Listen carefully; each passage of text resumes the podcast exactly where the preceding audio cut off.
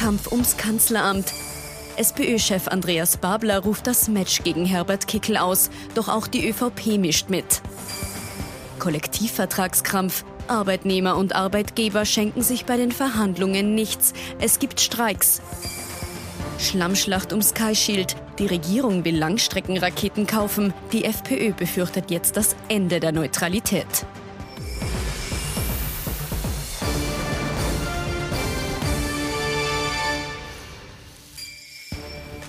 Herzlich willkommen zu unserem politischen Wochenrückblick. Ich freue mich, dass ich Sie begrüßen darf. Mit dabei unser Politikexperte Thomas Hofer. Schönen guten Abend. Schönen guten Abend. Und unser Meinungsforscher, Rapid-Fan ohne Trainer, Peter Eick. Recht herzlich willkommen. Schönen guten Abend. Hallo. Wir beginnen mit der SPÖ. Am vergangenen Wochenende war ja der SPÖ-Parteitag in Graz und Andreas Babler ist der alte und der neue SPÖ-Chef und hat dann in seiner Rede gleich das große Kanzlerduell ausgerufen. Kickl ist vorn und die FPÖ ist vorn. Das Match liegt auf dem Tisch. Und wir sind die einzige Kraft. Die Sozialdemokratie ist die einzige Kraft, die Kickl verhindern kann. Kaum am Parteitag in Graz von den Genossinnen mit 88,8 Prozent der Stimmen als SPÖ-Chef bestätigt, beginnt Andreas Babler groß zu träumen. Das Duell, das er bei der nächsten Nationalratswahl kommendes Jahr sieht, heißt Babler gegen FPÖ-Chef Herbert Kickel. Babler glaubt beim kommenden Wahlkampf nicht nur mit Maßnahmen gegen die Teuerung, sondern auch mit einem Asylkurs Light gegen Kickel gewinnen zu können.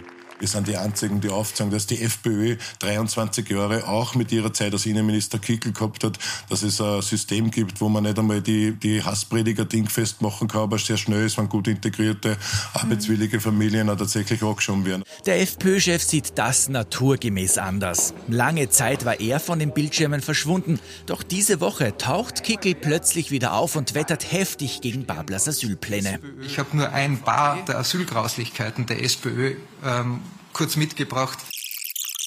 Öffnung aller Ausbildungsangebote für Asylwerber, das ist jetzt die klassische Vermischung von Asyl und Zuwanderung, unbegrenzter Verteilungsschlüssel von Asylwerbern in der EU, na gute Nacht Europa und gute Nacht Österreich.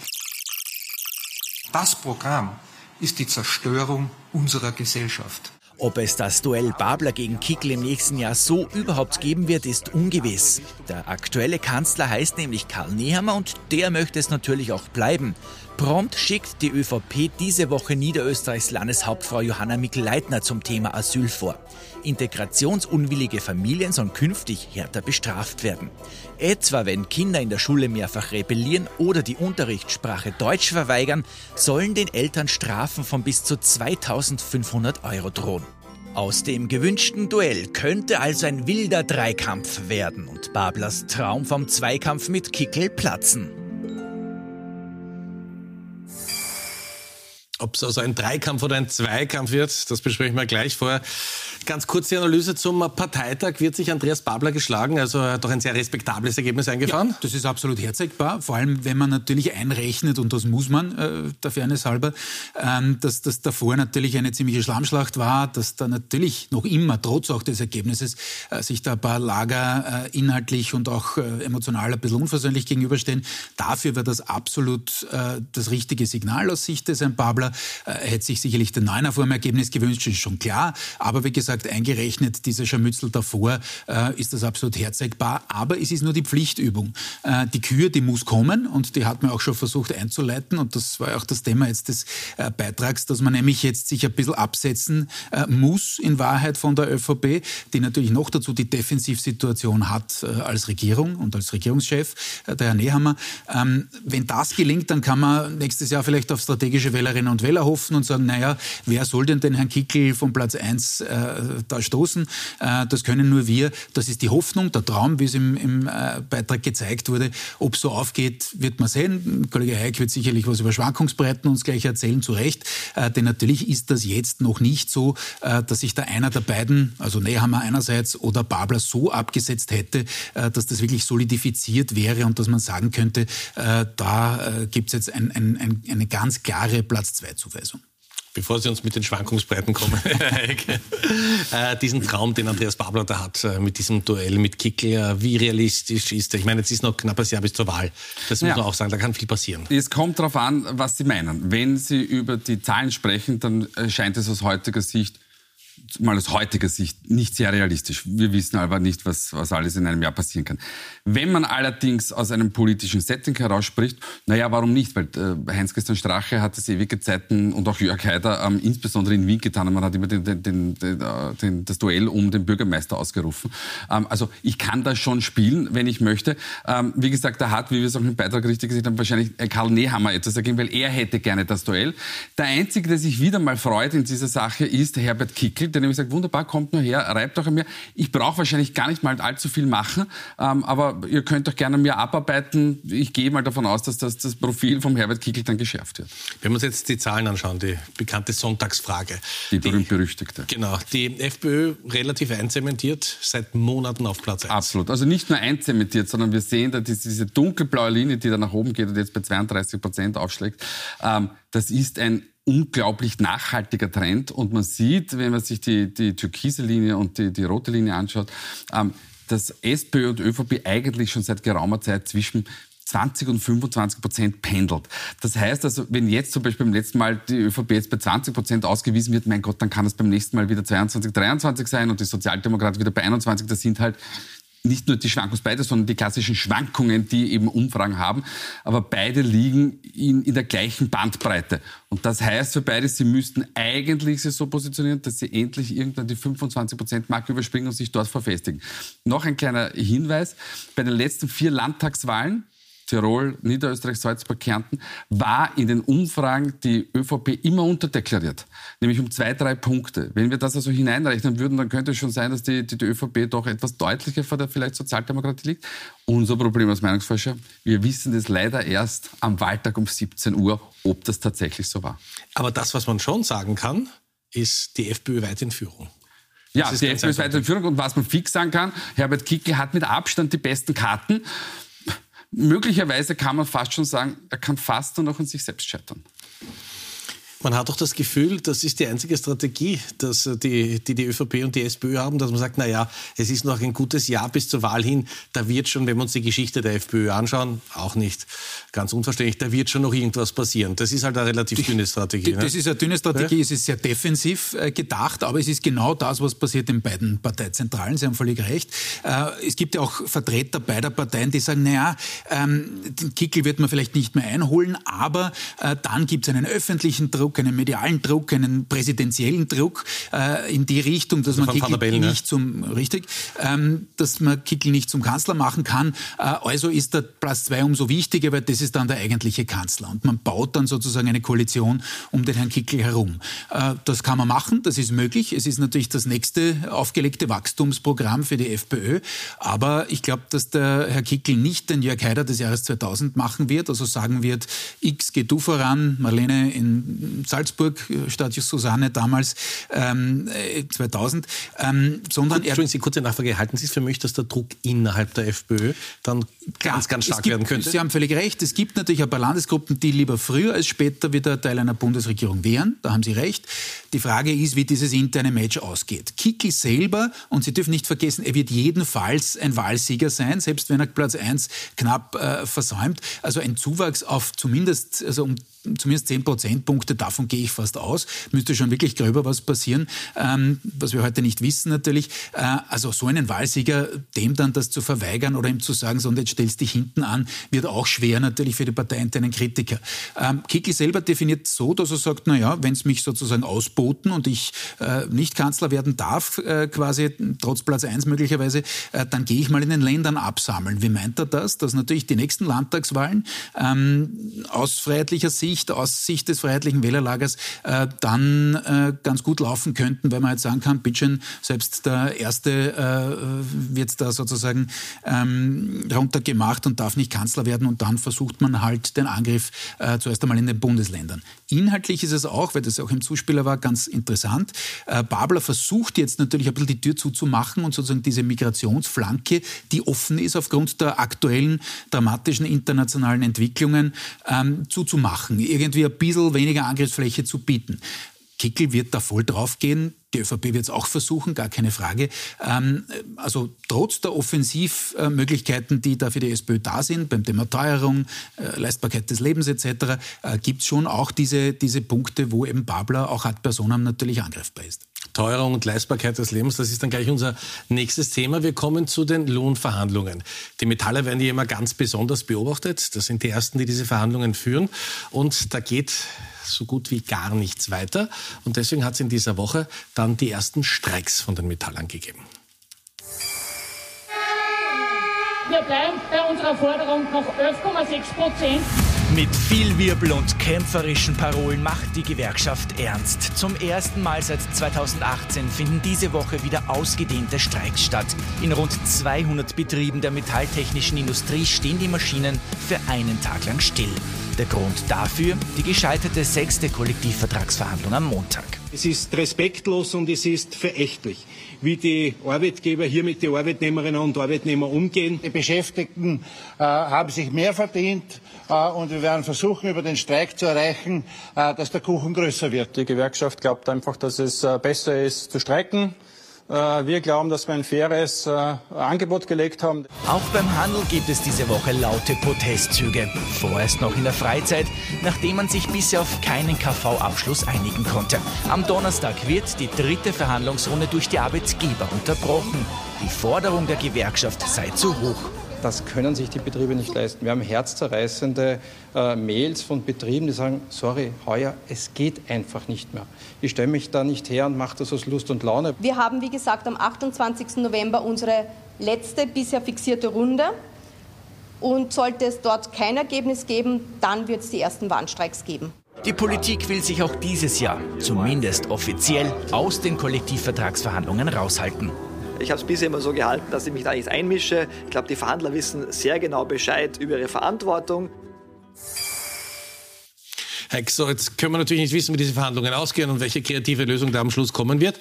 Aber ist es so, dass äh, die SPÖ nach wie vor die Partei der Arbeitnehmer ist? Also die SPÖ ist nach wie vor äh, die Vertreterin der, der, Arbeitnehmerrechte, aber nicht mehr ganz so stark wie in früheren Zeiten. Wir haben das in der Frage der Woche ähm, erhoben. Ähm, die werden wir jetzt gleich im Insatz sehen. Äh, die SPÖ hat zwar noch Platz 1, aber im Vergleich zu früheren Zeiten deutlich niedrigere Werte. Also wir haben jetzt 27 Prozent der Bevölkerung gesagt, ja, die vertreten ähm, die, die ArbeitnehmerInnen sehr gut.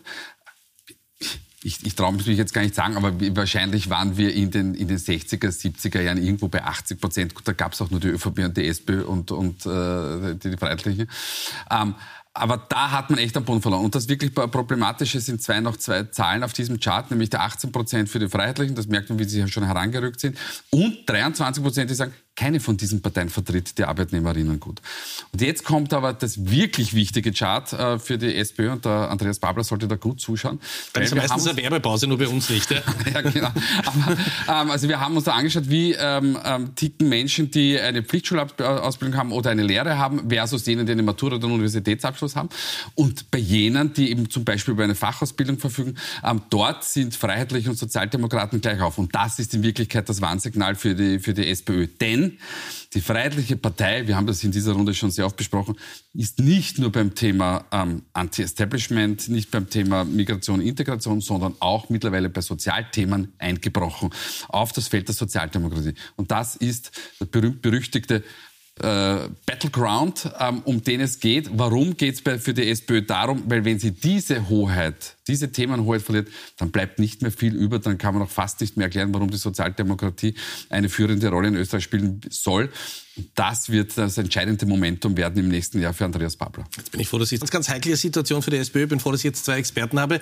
Wie müsste Andreas Babler jetzt idealerweise reagieren, wenn man das Gefühl, also am Parteitag hat das zwar ein bisschen angesprochen, aber viel hat man nicht mehr gehört. Ja, es ist vielleicht ein bisschen abgerissen nach dem Parteitag, da haben Sie schon recht, aber dort hat er schon versucht, eine Rahmenerzählung zu etablieren. Das war schon ganz spannend spannend, dass er eigentlich weniger von der aktuellen Regierung, also schwarz-grün, geredet hat, als vielmehr von der Vorgängerregierung, also schwarz-blau. Also er hat wörtliches Zitat von der schwarz-blauen Abrissbirne gesprochen äh, und hat gesagt, so quasi die FPÖ ist genauso für den Sozialabbau und für alles Böse auf dieser Welt äh, in Richtung Arbeitnehmerinnen und Arbeitnehmer verantwortlich.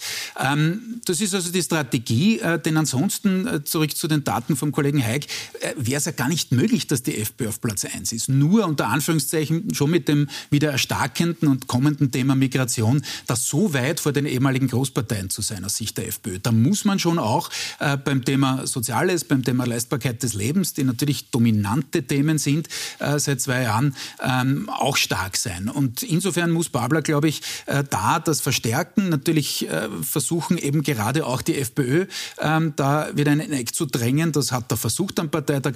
Ob das nachhaltig ist, äh, steht aber natürlich auf einem ganz, ganz anderen Blatt. Aber äh, wenn wir nochmal zu den Zahlen kommen, ist das nicht sehr überraschend, dass so eine Kernkompetenz der SPÖ äh, jetzt so in, in, Gefahr droht, verloren zu werden und die SPÖ ihre eigenen ursprünglichen Kernkompetenz so nachhecheln muss? Naja, die, die das passiert ja nicht von heute auf morgen. Nein, ne? das passiert äh, vollkommen richtig. Also erstens, es passiert nicht von heute auf morgen. Zweitens, ähm, auch die österreichische Gesellschaft ist einem, einem starken Wandel unterworfen.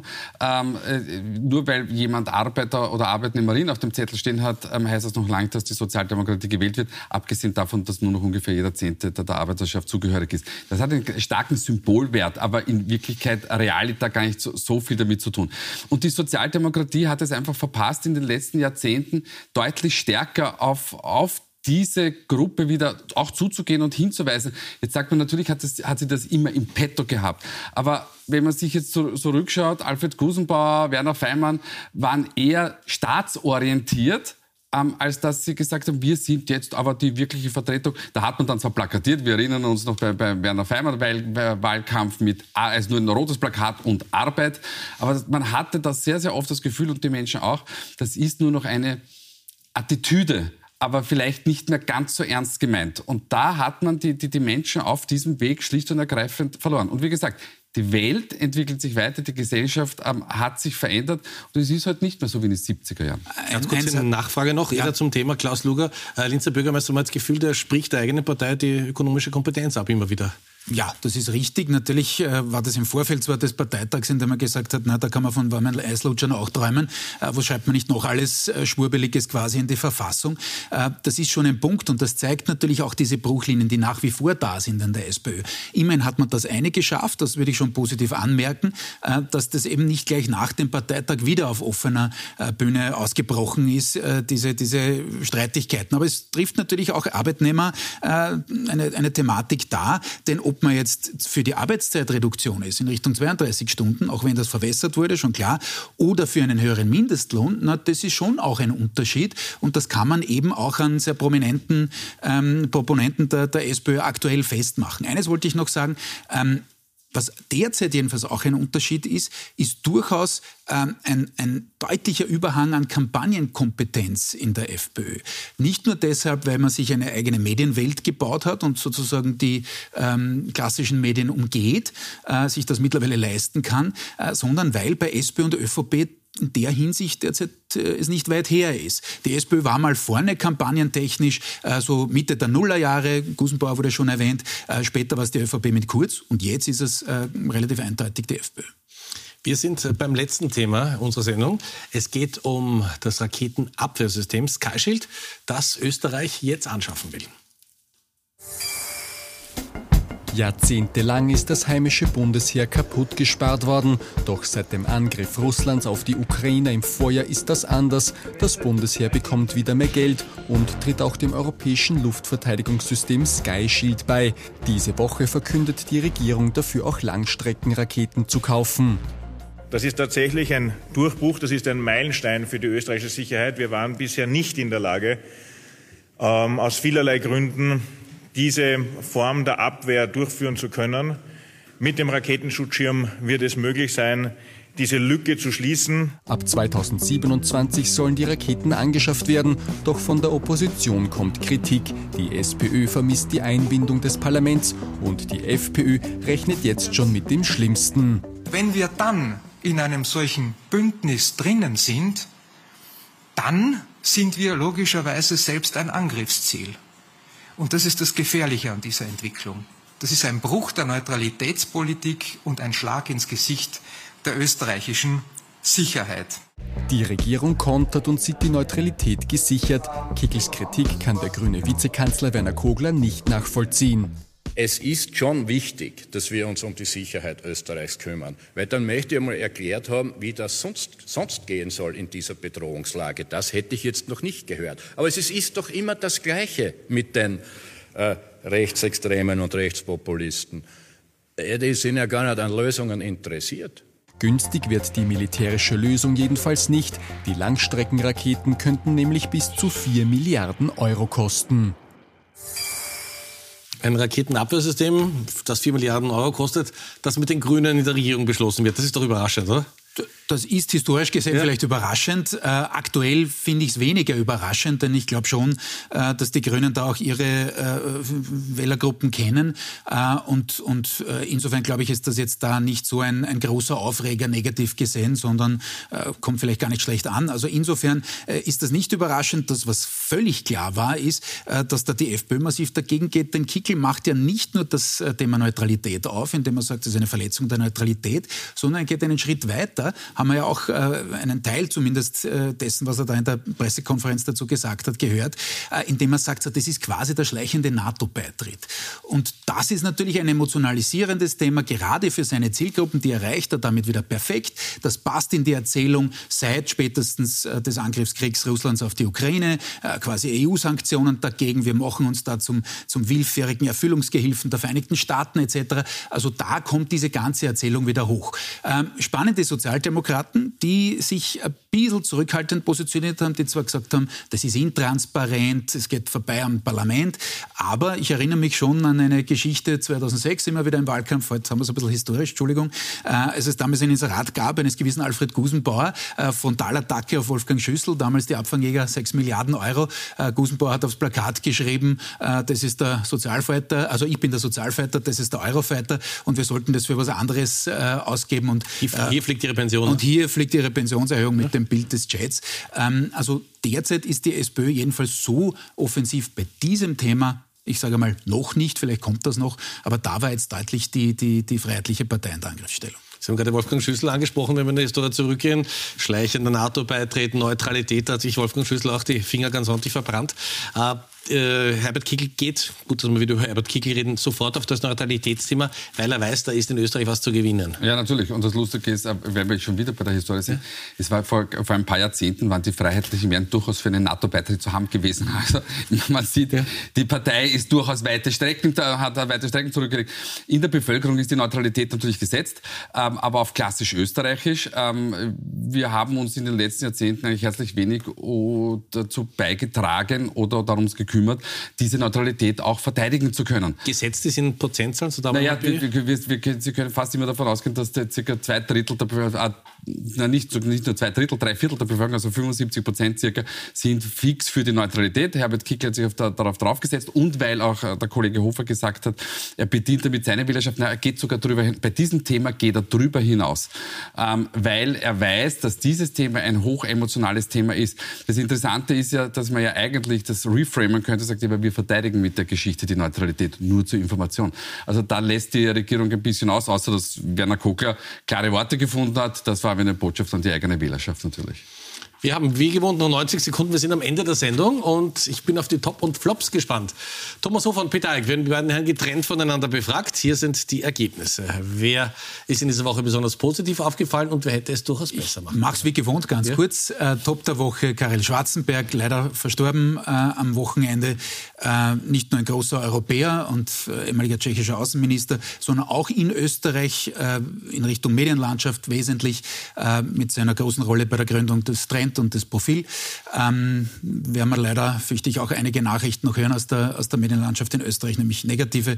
Deswegen würde ich ihn heute posthum quasi äh, nochmal auf den Sockel heben. Ähm, Flop der Woche Greta Thunberg mit ihrer extrem polarisierenden, nämlich in der eigenen Bewegung polarisierenden äh, Aussage da in Richtung ähm, Israel-Konflikt. Mehr als 30 ja. Sekunden. Sie nehmen mir immer die Zeit der, der, der Luxus. Ne, der Luxus. Also, ähm, Top der Woche ist ein bisschen untergegangen. Ähm, das Sozialministerium, warum? Es gibt jetzt ein neues ähm, Programm. Ähm, es werden 1000 Wohnungen für Obdachlose ähm, einerseits gebaut und andererseits auch rekrutiert.